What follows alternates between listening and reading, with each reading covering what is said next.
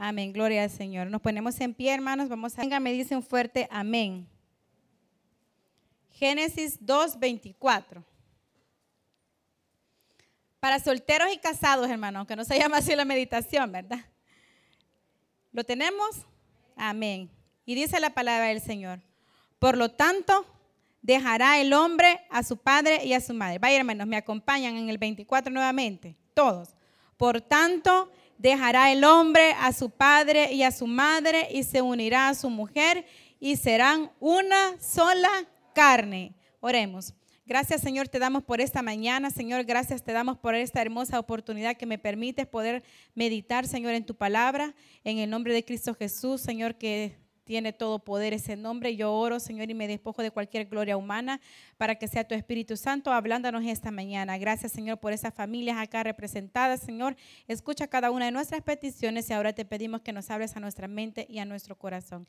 En Cristo Jesús oramos. Amén y amén. Nos podemos sentar, hermanos. Pues esta mañana, ¿verdad? La, la, meditación está titulada Lo que Dios unió, ningún hombre lo separe. Repita conmigo, lo que Dios unió, ningún hombre lo separe. Y cuando dice ningún hombre, es ningún hombre. Y, y obviamente ninguna mujer. Y eso incluye hasta los propios cónyuges, hermanos, ¿verdad? Así es que vamos a mover esto por aquí, fíjese, porque de veras que por eso el pastor quiere un púlpito tipo escritorio, hermano, para que quepa todo acá, ¿verdad? Eh, bueno, les comparto, hermanos. Esta mañana, pues yo sé que dice que el pastor más o menos compartió, ¿verdad? De que ya próximo estamos de aniversario, vamos a cumplir este próximo lunes 30, 13 años de matrimonio. Entonces yo sé que aquí también hay parejas que nos duplican, ¿verdad? Las, esos años. Mis sueros llevan 40 y algo, 47 creo yo, de estar ahí, ¿verdad? Casados. ¿Y quiénes dan más, hermanos? ¿Quiénes tienen aquí 15? ¿15 de casados? ¿20? ¿30? 20. Amén. ¿18? ¿17? 16, 17, vaya, ya ve, mire, estamos entre los quinceañeros, estamos, ya ve, estamos en la etapa Ah, de la adolescencia, hermano, de la pubertad del matrimonio, ¿me entiende? Porque estamos en una etapa y fíjese que estos años, de los 13 años, ayer estábamos leyendo, ¿verdad? Con otra pareja que van a cumplir 12, que se, ya, se, celebran, esto no es bíblico, hermano, pero si usted busca significados de las celebraciones de matrimonio, los 12 años son las bodas de hilo. Entonces, y los 13 se celebran las bodas de encaje. Pero ahí se lo voy a dejar de tarea para que usted vaya a averiguar por qué no, mi, no mis años, sino que los suyos, ¿verdad? O sea, que se celebran en los 15, en los 16, en los 17, en los 20 años. Es un simbolismo, ¿verdad? Entonces nosotros, pues, ¿verdad? Hace ya prácticamente 13 años decidimos esto, ¿verdad? Cuando nos dijo el pastor fundador, porque tuvimos ese enorme privilegio que nos casara nuestro pastor fundador, ¿verdad? Este, los declaro marido y mujer. Pero antes dijo, ¿verdad? Lo que Dios unió, ningún hombre lo separe. Y luego nos dice, lo declaro marido y mujer. Y aquellos que están casados, yo les invito a que hagan una remembranza, no ahorita, hermanos, ¿verdad? Cuando ya dice el pastor, puede besar a la novia. Entonces, y ahí comienza, hermanos, lo que aquí en Génesis dice. Por tanto dejará el hombre a su padre y a su madre y se unirá a su mujer y serán una sola carne. Es decir, que hace 16, 17 años mis hermanos acá y mis hermanos, más de 20, decidieron y dijeron, me voy a unir a este hombre o me voy a unir a esta mujer, porque he decidido ser, diga conmigo, una sola carne. Es decir, que usted desde ese mismo momento adquirió ese compromiso ante Dios, porque yo le voy a decir una cosa. Muchos hemos asistido a bodas, ¿verdad? Obviamente a nuestra propia boda y sabemos que la ceremonia es preciosa y se hace tantos preparativos, ¿verdad? Ayer estábamos recordándonos con otra pareja que les comento que van, son los de 12 años y nos dice, mire hermana, a nosotros se nos olvidó tantas cosas que hasta nos queríamos volver a casar, dicen ellos, ¿verdad? No invitamos a fulano, no pusimos esto, no dimos lo otro. Entonces, pero lo importante en la ceremonia, y eso lo aprendí, ¿verdad? Con nuestro pastor Michael, es que son los votos. Es la parte fundamental en la que usted dice, ¿verdad? ¿Qué es lo que promete hacer con esta persona que está decidiendo unir su vida para siempre, hermano? Entonces, me recuerdo yo, el pastor fundador no nos dijo, ¿verdad? Porque hay una oportunidad que usted dice, ¿qué le promete usted a la, a la novia? Y empieza el novio, ¿verdad? Yo le prometo serte fiel, cumplir todo lo que te prometo, ¿verdad? Serte fiel y proveedor. Prometo nunca te va a faltar vestido. Y empieza el novio, ¿verdad? A decir tantas promesas ¿verdad? Que se esperan ser cumplidas en un momento llegado. Y luego le dice a la mujer, ¿usted qué le promete? Yo prometo, ¿verdad? Es serte fiel, ser comprensiva, amarte, respetarte, honrarte. Mira, hermanos, parece novela, pero es una realidad. Eso es lo que decimos cuando nos casamos. Pero la gran pregunta es que qué pasó en este momento, qué pasó cuando usted y yo, cuando la hermana Cintia, cuando el hermano Javier, ¿verdad? Cuando la hermana Mabel decidió unir su vida al lado de su esposa o de su esposo.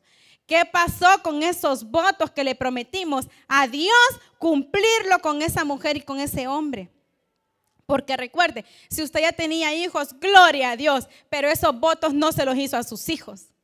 Esos votos se los hicimos a nuestros esposos el día que nosotros dijimos, sí, acepto. Hace poco estaba viendo yo un video donde está una ceremonia bien linda, ¿verdad? Y el pastor estaba en lo mejor de dar eh, la ceremonia y entonces dice la señorita, permítanme, permítanme, ¿verdad? Y ya hace la interrupción y, que, y pues se le había olvidado una parte del vestido. Entonces, por favor, vayan a traérmelo. Estamos tan afanados de cómo nos vamos a ver en la boda, que el peinado, que el maquillaje, que el ajuar de la novia, que quién lo compra. Por ejemplo, aquí en Cojuta, ¿quién paga la boda? ¿La novia, los papás de la novia o el novio? Aclárenme eso, por favor. La novia. No, ¿verdad que no? Aquí la boda la paga el novio y en todo caso los papás del novio, ¿verdad? Pero a mí me engañaron. no, allá en Oriente, mire, me dijeron, lo que, quien paga la boda es la novia, me dijeron. Y mire, mi esposo bien mandado. Ahí le preguntan a ustedes, ¿verdad? Solo compró el vestido. Y aquí tengo un testigo que lo sabe, que solo compró el vestido y no lo compró él, sino que lo compró mi suegro.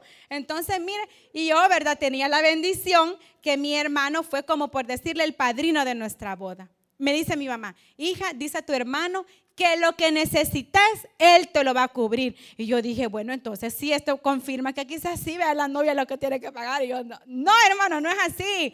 Entonces, y en todo caso, páguenos entre los dos.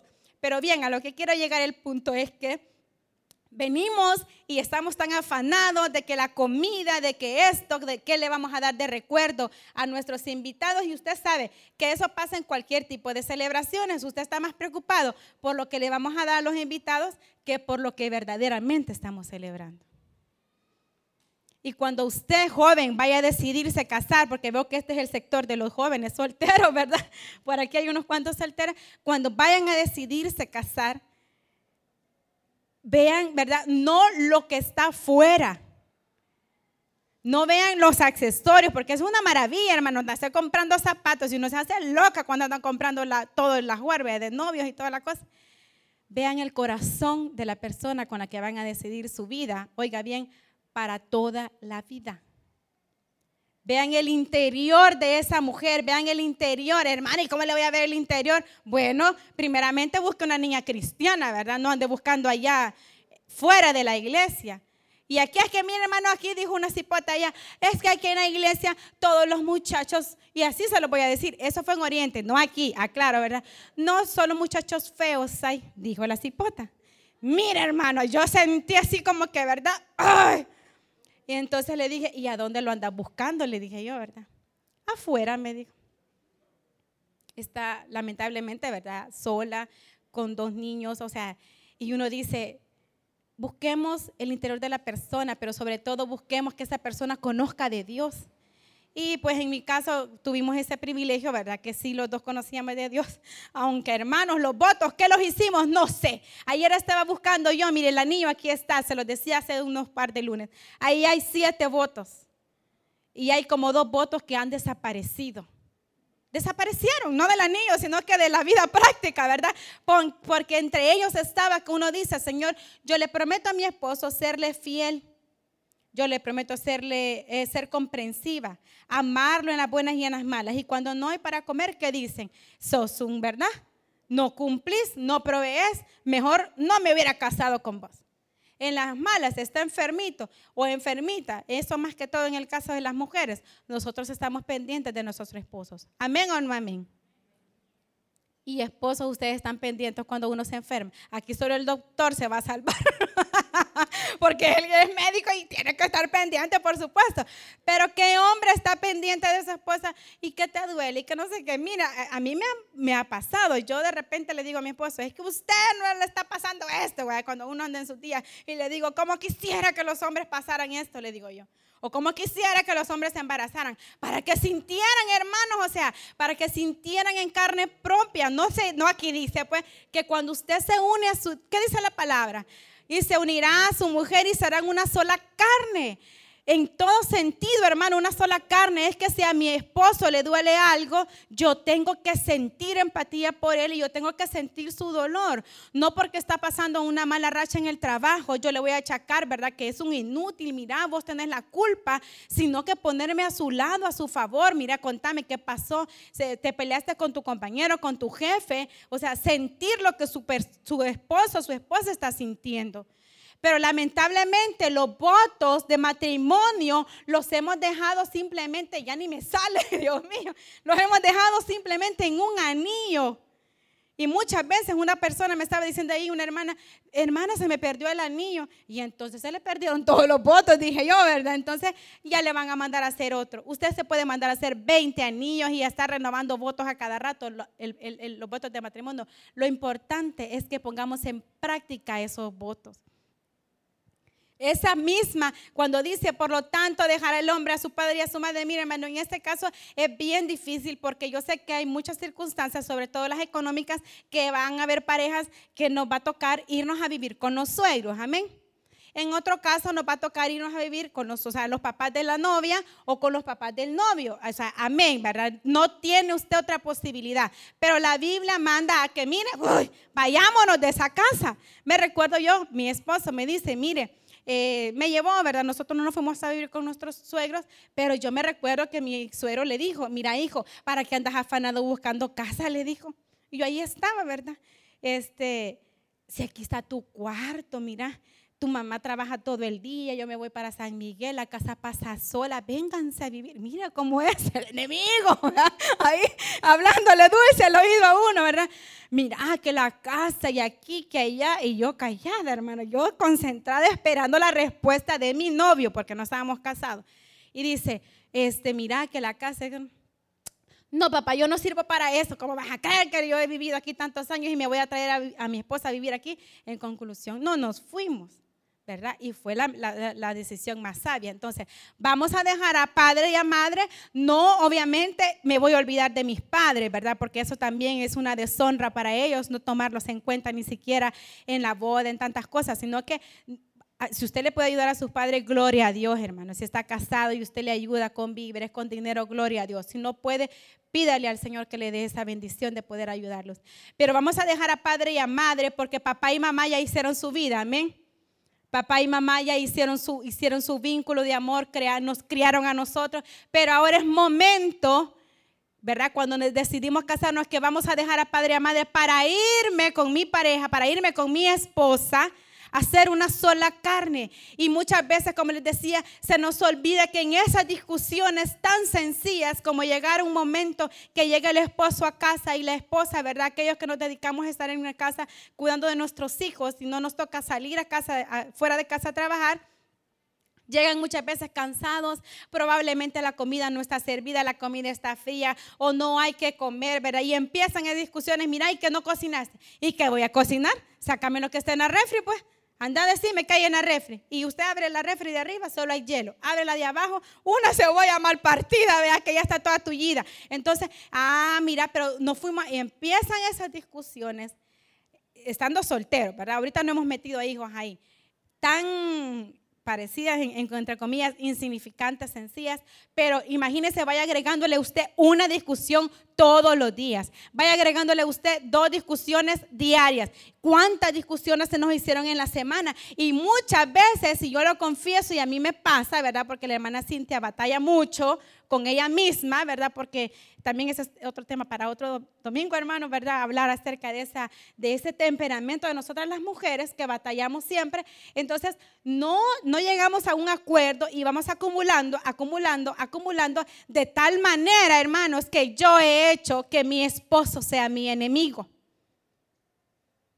De tal manera que yo he hecho y me he convertido en la enemiga de mi esposo.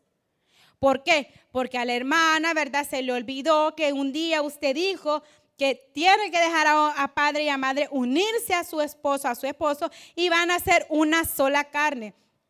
Diga conmigo, Dios es un Dios de orden. ¿Verdad que no creó primero los peces y después hizo el agua? ¿O creó primero las aves y después el cielo? Creó primero al hombre y a la mujer no con el sentido, como dice la palabra ahí, ¿verdad? Si nos vamos, por favor, en el, en el versículo, siempre en el capítulo 2, versículo 18, y lo leemos fuerte. ¿Qué dice el 18? Y dijo Jehová Dios, diga conmigo, no es bueno que el hombre esté solo para los solteros. Le haré ayuda idónea para él. Ahí va para el casado, ¿verdad? Solteros, no es bueno que el hombre esté solo. Porque el plan de Dios, ¿verdad? No es que, ay, hermano, yo voy a llegar hasta mis 50 años soltera, porque yo así soy feliz, como hablábamos la vez pasada, ¿verdad?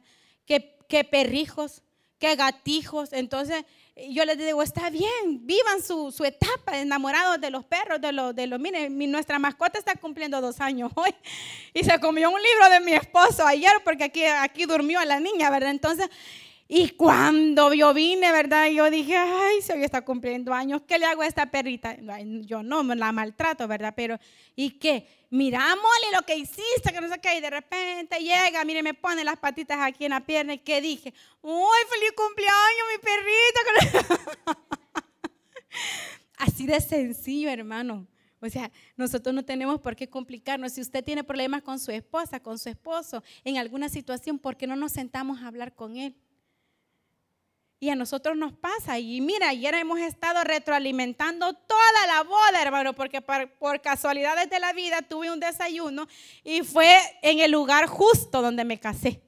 Y yo digo, ¿y esta quién organizó este desayuno? Yo creí que por desquite, ¿verdad? Me habían llevado para allá, pero no, querían ir a desayunar buffet, pero la que lo organizó no sabía que no había buffet los días sábados, sino que solo domingos, entonces nos tocaron comer pupusas allá en, en ese lugar, ¿verdad? entonces como a cinco pesos cada pupus.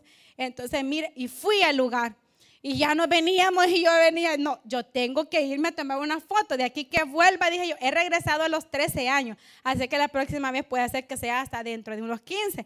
Y regresé al lugar y le digo al vigilante, mire, disculpe, ¿cree que me puede permitir solamente tomar una, foto en la fachada? Y el señor me dice, no, no es permitido, aquí solo para eventos. Puede pasar ahí al restaurante. Si es que de comer vengo, le digo yo, pero es que, no, pero es que aquí más que tengo evento ahorita. Y yo, mire, le dije yo, es que fíjese que ando de aniversario, quiero venirle a tomar una foto ahí donde me casé. Con... Mire, usted de repente solo vi que levantó la pluma, ¿verdad? Entonces me estacioné y fui, tomé fotos yo sola, ¿verdad? Porque como solo andábamos mujeres, obviamente no andaba mi esposo.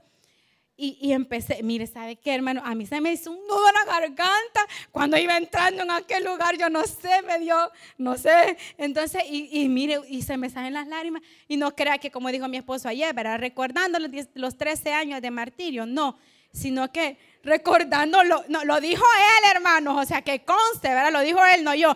Recordando y haciendo remembranza, hermano, en el momento que tuve el privilegio y bendito Dios, ¿verdad? Mi papá me entregó en la boda, ¿verdad? Ustedes saben, yo no me crié con él, pero justo cuando yo llegué, me salieron las lágrimas pensando en mi papá, ¿verdad? Porque me había entregado el día de la boda. Entonces venimos y, y, y, y, empecé a recordar tantas cosas y ayer con mi esposo, entonces, pero ¿a dónde quedó todo eso? Pues digo yo, ¿a dónde dejamos todo eso, eso bonito cuando decidimos unirnos a esa pareja? ¿Qué pasó? Cuando usted no resuelve, cuando yo no resuelvo los conflictos con mi esposo Michael, entonces ahí es que empieza el enemigo a minar mi mente. a meterme, ¿verdad? Esos dardos. Mire, esta semana estábamos hablando acerca de eso, esos dardos del enemigo, porque cuando habla la palabra ahí en Efesios acerca de la, de la armadura de Dios, ese escudo era, ¿verdad? En el, en, el, en el ejército romano, nos cuenta el pastor, usaban un tipo de dardos que llevaba fuego. Entonces usted lo que hacía era agarrar el, el, el em, el que le dije, el escudo, y se protegía, ¿verdad? Donde sea que le cayera. Y yo le digo, mire, pero también nosotros hemos aprendido que también el enemigo usa esos dardos para minar nuestra mente.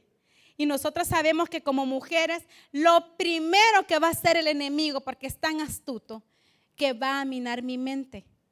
Que de repente al esposo se le olvidó el aniversario, ya no me quiere, no me dio no sé qué no me ha dicho feliz día de las madres. Ya les dije yo, mi esposo un día me dijo, yo estaba, mire, pero bien sentida, que ya era el mediodía, no me había dicho feliz día de las madres. Y yo, verdad, resentida.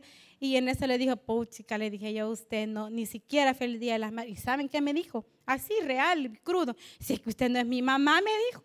Así. y yo, mire, y yo dije, ¡Ah! y yo, o sea, pues la mira, la Belén no quería, no podía, o sea, ya hablaba, pues, la niña le dice a uno, usted le dice, hoy es el día de las madres, pero usted tiene que estarle recordando al niño chiquito, vaya a felicitar a tu mamá. Y me sentí que ahí, ahí comenzó, yo creo que ahí se me fue el primer voto, ¿verdad? De hace como 10 años. Así me dijo. Entonces, yo no celebro el Día de la Madre con él y lo decimos a cada rato. ¿A dónde vamos a ir a comer? Me dijo este mayo para ir. yo, yo le dije, yo voy a ir con mi mamá al puerto, ¿verdad?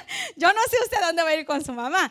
Si nosotros no comenzamos a limar esas asperezas, a limar esas malcriadeces, a limar esa ofensa, a limar esa, esa mentira que tal vez le cachamos al esposo, ¿verdad? Porque nosotros como esposas saben, miren, nosotros somos buxas, hermano.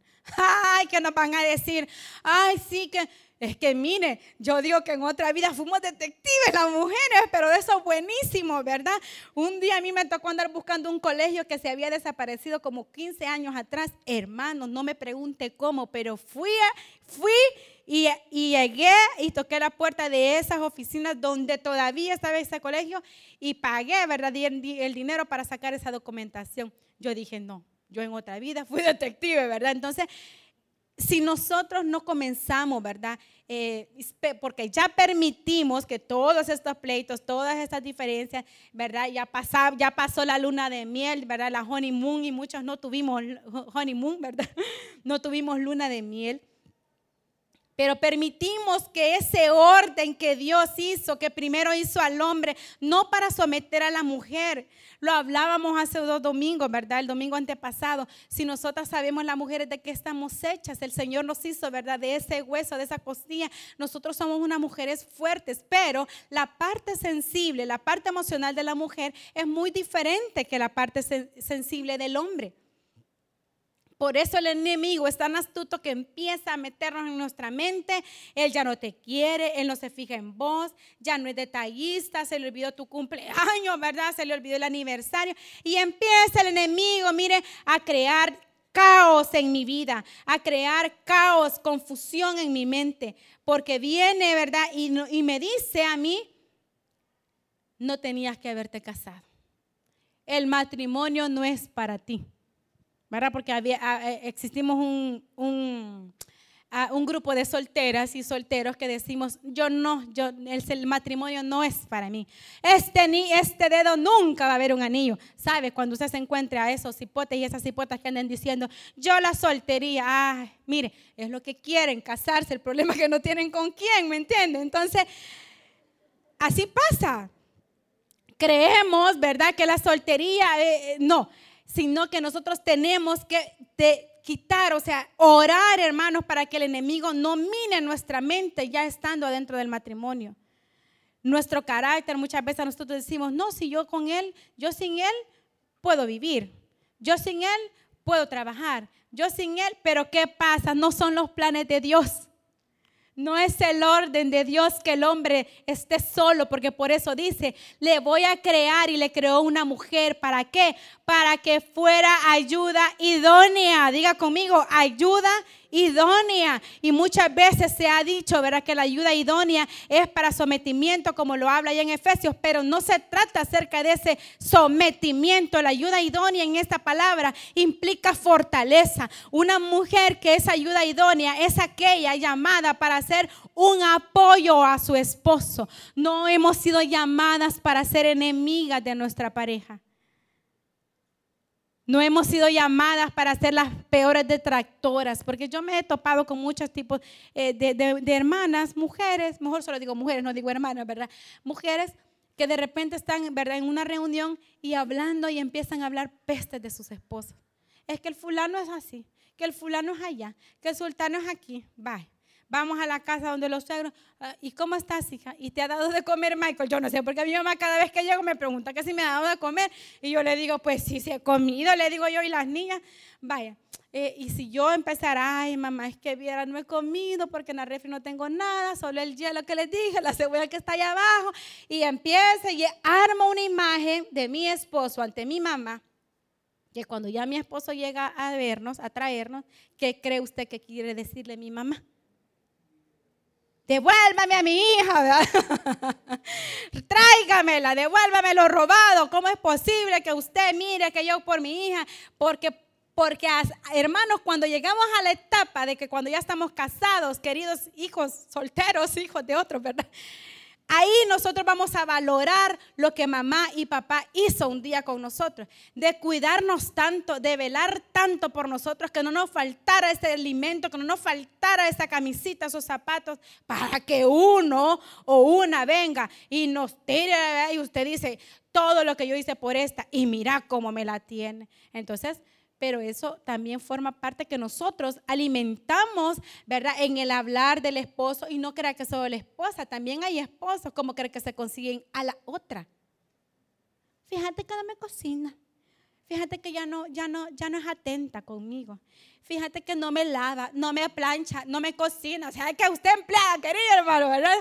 Entonces, no me hace aquí, no me hace allá. Y, y, y entonces, el enemigo está minando a la mujer, diciéndole y metiéndonos cosas por la mente a la mujer y el enemigo está por el otro lado, mire, pasándole supermodelos a su esposo en el trabajo. Porque al hombre el enemigo le entra aquí, mire, por los ojos. Así es que ya ese vínculo, ya esos, esos votos, ya esa ceremonia, ya aquello que te prometí, ya está empezándose a romper. ¿Y quiénes permitimos que eso se rompiera? Los dos. Esos votos, querido hermano, varón y hembra, dice la palabra, los creó. Varón y hembra los creó. Y el Señor hizo ayuda idónea, que se traduce adecuadamente en ese término, es ser, que significa ayuda. Diga conmigo, ayuda. Si su esposo, ¿verdad? Usted dice es que mi esposo no me ayuda en la casa, porque la ayuda en la casa es usted. Y nos cuesta entender aquellas, ¿verdad? Que por muchos años fuimos libres, independientes, felices, ¿verdad? Y, uno se compraba y hacía lo que quería con su dinero y usted andaba en el carro para arriba y para abajo. Es que, hermanos, la soltería es linda, es, bella, o sea, uno lo disfruta sanamente, ¿verdad? Yo no he dicho libertinaje, sino que la soltería, usted es libre y todo. Pero ¿qué pasa cuando ya venimos al matrimonio y en nuestro caso dice, no, mira, este, vos no vas a trabajar, voy a trabajar yo? Ay, hermano, a mí cuando me dijeron eso yo sentí que me habían amarrado de las orejas, que casi no tengo orejas, ¿verdad? Entonces me habían amarrado de los pies, de las manos y fue un pleito con mi esposo. Que cómo va a creer que yo no voy a trabajar, que para qué me fui a estudiar y que no sé qué, que el título guardado. Mire, allá en Ozatlán me recuerdo yo, fui a buscar mi primer trabajo y uno, ¿verdad? Porque como también, como les digo, las mujeres, hermanos, somos tremendas. Entonces vine yo y dije, no, yo no, yo voy a trabajar, como va a creer? Y estaba embarazada. Y yo voy a estar de Belén, voy a estar aquí esperanzando, ¿verdad? Porque eso, eso es también el enemigo, hermano, que nos dice a uno, ¿verdad? Mira, tenés que estarle pidiendo para que te compre zapatos. Estarle pidiendo para que te compre ropa. Y no él es su esposo, hermana que dé gracias a Dios que Él tiene que comprarle todo. Y si no le ha comprado todo, ya vamos a irnos allá a Tito y a Timoteo cuando usted tiene que ser un hombre proveedor de su casa. Velar que a su señora esposa, ¿verdad? No le haga falta nada. No le haga falta nada desde los zapatitos y, y entonces, ¿de qué se trata? Pues cuando dice ayuda idónea, es porque es esa ayuda, es esa, es esa ayuda que usted va a hacer a tanto a su esposo como a su esposa. Pero ¿qué pasa? Cuando viene, ¿verdad? Y nosotros decimos, no, no acepto, o sea, yo no, yo no acepto, yo no voy a permitir que él me mantenga, que él me dé, yo soy independiente, nos vamos a trabajar. Y le escribo a una pastora, o sea, esposa de un pastor, y le digo, mira hermana, sí, aquí hay una plaza en Ozatlán. Y le digo a mi esposo, me voy a ir a trabajar a Ozatlán. Y ahí comenzaban las pleitos, ¿verdad? Y así, hermano, llevo 13 años queriendo trabajar. y no es que no pueda, ya lo acepté, hermano, o sea, ya lo acepté, pues, ¿me entiende? Entonces, pero esas son batallas que uno de mujer pasa que el hombre muchas veces no comprende. Entonces, la mujer quiere trabajar, quiere ir a ganar su dinerito y usted no la deja trabajar, pero tampoco no le da. Me dijeron un día, le voy a estar pasando una mesada. No le dije si yo no soy su hija, le dije yo. ¿Ves que es eso de mesada, verdad? ¿Cómo que deme para el refrigerio, deme para el recreo del colegio? Usted tiene que decirle, vaya, mire, esposa, ¿verdad? Como les decía la otra vez, aquí están mis finanzas. Tome, administrelas usted. ¿verdad? Maneje usted todas las finanzas de la casa. Se los aseguro, se los dije yo, que esas finanzas van a estar al día. Esos recibos no se van a pagar tres meses, hermano, acumulados. Eso se lo aseguro. Que la vigilancia, el agua no se va a pagar dos meses tarde, ¿verdad? Me dice una hermana, mire, vine tarde. ¿Por qué? Le dije yo, mi hijo me dice, mamá, ahí están poniéndonos el cable, le dijo el niño. Tenía, tiene siete años, seis años. Y llega, ¿cuál cable? Pues yo no he pedido que me contraten el cable. Y llega, hermano, y va a ver a los señores de la luz cortándoles el cable, no poniéndole quitándole la energía. Mira, hermanos, yo ya lo he vivido. Claro, no salir corriendo a que no me lo quiten, pero esas partes, esas etapas donde usted, o sea, no se pagó la luz, no se pagó el agua y aquí, ¿qué onda? O sea, yo me regreso, me voy de la casa, me voy para donde mi mamá. Y mire, sale la hermana, espérese, ¿qué está haciendo? Dice que le dijo, no, mire que aquí reflejan, le dijo, cuatro meses. Cuatro meses, le dijo, sí. ¿Y cómo es posible que, hayan esperado tanto? Digo yo, porque no esperan tanto tiempo para ir a cortar la luz. Mire que ahorita es que mi esposo, que no sé qué, y empezó a darles, hermano, yo no sé qué tanto. El Señor puso gracia en esa mujer, porque el Señor de, la luz no le cortó el cable. Le dijo, vaya, mira, aquí está el papel. Le dijo, vaya a hablar con esa señora ahorita, pero permítame que ya regreso. Y el hombre se ha quedado ahí, hermano. Se fue la hermana a apagar la luz y regresó y no se la cortaron. Eso sí fue puro milagro, hermano. Ya le voy a decir que venga a dar testimonio aquí. Ella quiere trabajar y usted no le provee. ¿Dónde está la ayuda de parte del hombre hacia la mujer? Si la ayuda idónea es, yo te, no, no es que yo te ayudo, como dicen, yo, ¿cómo es yo te ayudo? Yo, Dios, ¿Cómo es el dicho usted? Yo te ayudaré, no sé cómo es hablando. Sino que si usted como hombre tiene que ser también ayuda idónea a su mujer. La ayuda idónea en este caso es la mujer al hombre y también tenemos que aceptar que somos ayuda. Lo que el hombre no cubre, lo cubrimos nosotros. La educación de nuestras hijas, por ejemplo, de nuestros hijos. Velar, ¿verdad? Mamá vela porque aquello esté hecho, porque aquello esté listo. Y si no es mamá, es papá pero tiene que ser un trabajo en equipo. Por lo tanto, una sola carne, queridos hermanos, después que ya vimos que esa ayuda idónea tiene que ser ayuda y es una ayuda fuerte, ¿verdad? No es una ayuda débil, como yo les decía, no es una ayuda detractora, porque esa no es ayuda, no es una ayuda que usted se va a convertir en enemigo o enemiga de su esposo. No, hermana, no lo haga. No hable de su esposa, no hable de su esposo, porque como usted dice, aquí es una sola carne. Usted está hablando de su esposo, está hablando de usted misma. Usted está hablando de su esposa, está hablando lo mal esposo que es usted. Así de sencillo. Una sola carne significa, ¿verdad? Que a pesar de esos grandes errores que ambos cometemos, que ambos, ¿verdad? Eh, eh, venimos y hacemos en nuestras casas, es tratar de solventarlo. Esa una sola carne significa que yo siento lo que mi esposa siente, que el esposo siente lo que la mujer siente, que yo como esposa sé que mi esposo, ¿verdad? En nuestro caso, ya que él es pastor, mi esposo necesita de mucho tiempo, ¿verdad? Eh, no es que de, soledad, ¿verdad? O sea, tiempo solo, pues, para que él pueda estar leyendo, estudiando, más que imagínense, le comen los libros y le desaparecen las Biblias, entonces esa no es ayuda idónea, entonces vengo yo, ¿qué hago? Yo no voy a estar tocándole la puerta y ese error lo cometí por muchos años, hermano, y también lo aprendí. Y yo llegaba, mira, Michael, y la comida, y que no vamos a salir, y que no sé qué, que no sé cuánto, y que los pampers de la niña, y que la leche, voy a comprármela. Ya le dije, voy a terminar esto, me decía, y después vamos a ir. Y a mí me agarraba como horas pasaba ahí, ¿verdad? Él preparando y leyendo y todo.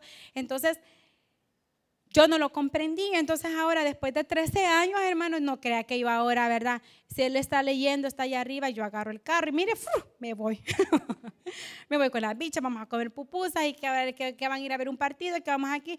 Me voy. Entonces ahí me dice si quiere que lo venga a traer o, o alguien le va a hacer el favor, porque yo sé que él necesita su tiempo a solo. Termina el domingo, él termina cansado y a veces está dormido y yo estoy.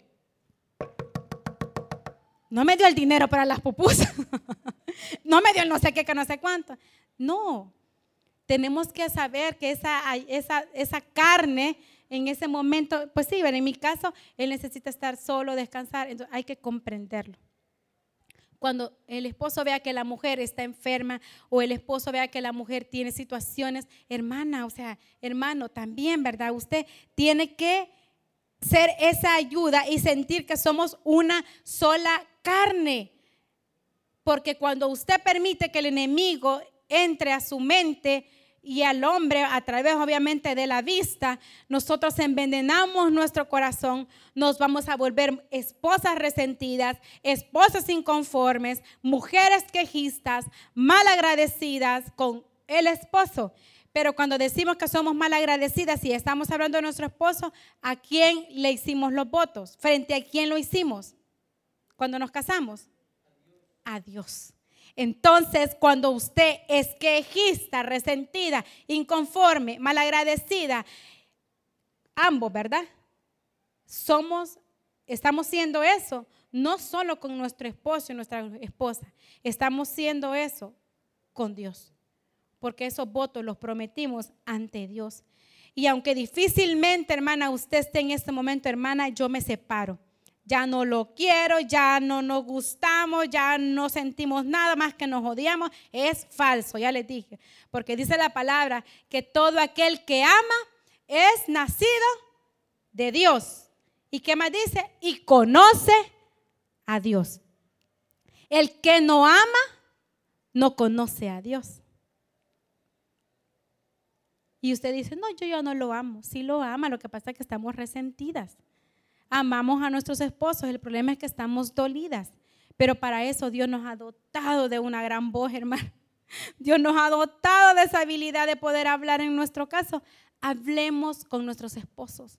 Esto es lo que no me gusta, esto es lo que está fallando, esto es lo que a mí no me parece. ¿Para qué vamos a ir al juzgado allá a decirnos todas las cosas cuando ya nos queremos divorciar, verdad? Si pudimos haber arreglado las cosas antes. Por esto, hermanos, cada uno de nosotros tenemos que siempre estar pendientes, esposas, esposos, de cubrir a nuestras esposas, cuídenlas, ámenlas, amen lo que Dios les ha dado, amen a sus hijos. Porque como todo es por relación, muchas veces hasta despreciamos a nuestros hijos, porque mira, este se le parece tanto, ¿verdad? Al esposo que híjole, ahí miramos a la muchachita y al muchachito y, y nosotros, no, ya me entiende, ¿verdad? Entonces, no, hermano, amemos lo que Dios nos ha dado. Amemos esos tiempos de familia que un momento compartimos. Volvamos a ese primer amor, volvamos a ese orden de Dios, que el hombre dejará a su madre a su padre, se unirá a su mujer. Serán una sola carne, dijo Jehová Dios. No es bueno que el hombre esté solo. Haré ayuda idónea para él. Seamos ayuda fuerte, seamos ayuda, ayuda idónea en, en nuestros esposos en esa casa. Dijo entonces Adán, esto es ahora hueso de mis huesos y carne de mi carne. Versículo 23, esta será llamada varona porque del varón fue tomada.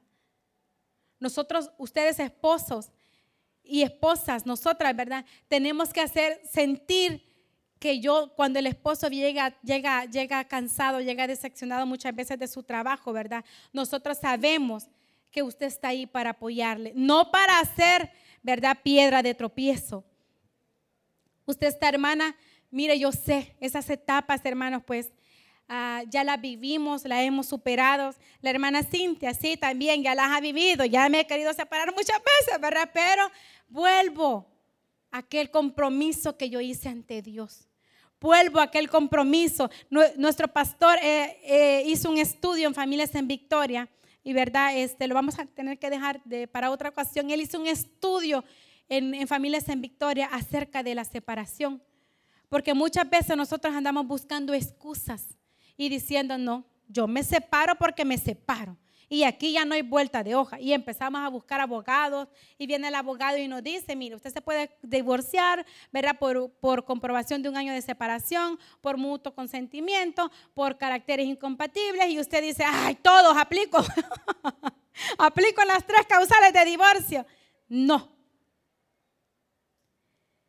En 1 Corintios capítulo 7, el apóstol Pablo manda esa carta a una iglesia joven.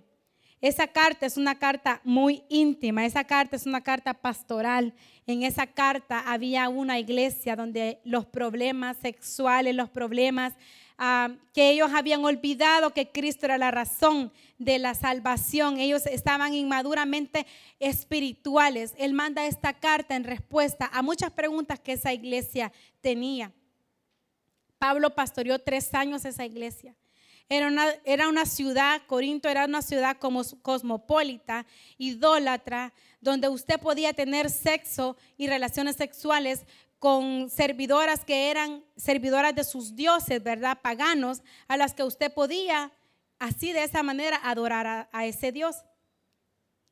Pero ¿qué pasa cuando yo digo, no, hermano, yo aquí me decido y me voy, me separo? Una cosa es el divorcio que eso me encantó que estaba leyendo. O sea, que el divorcio es la única forma de romper el vínculo del amor que habla en Colosenses.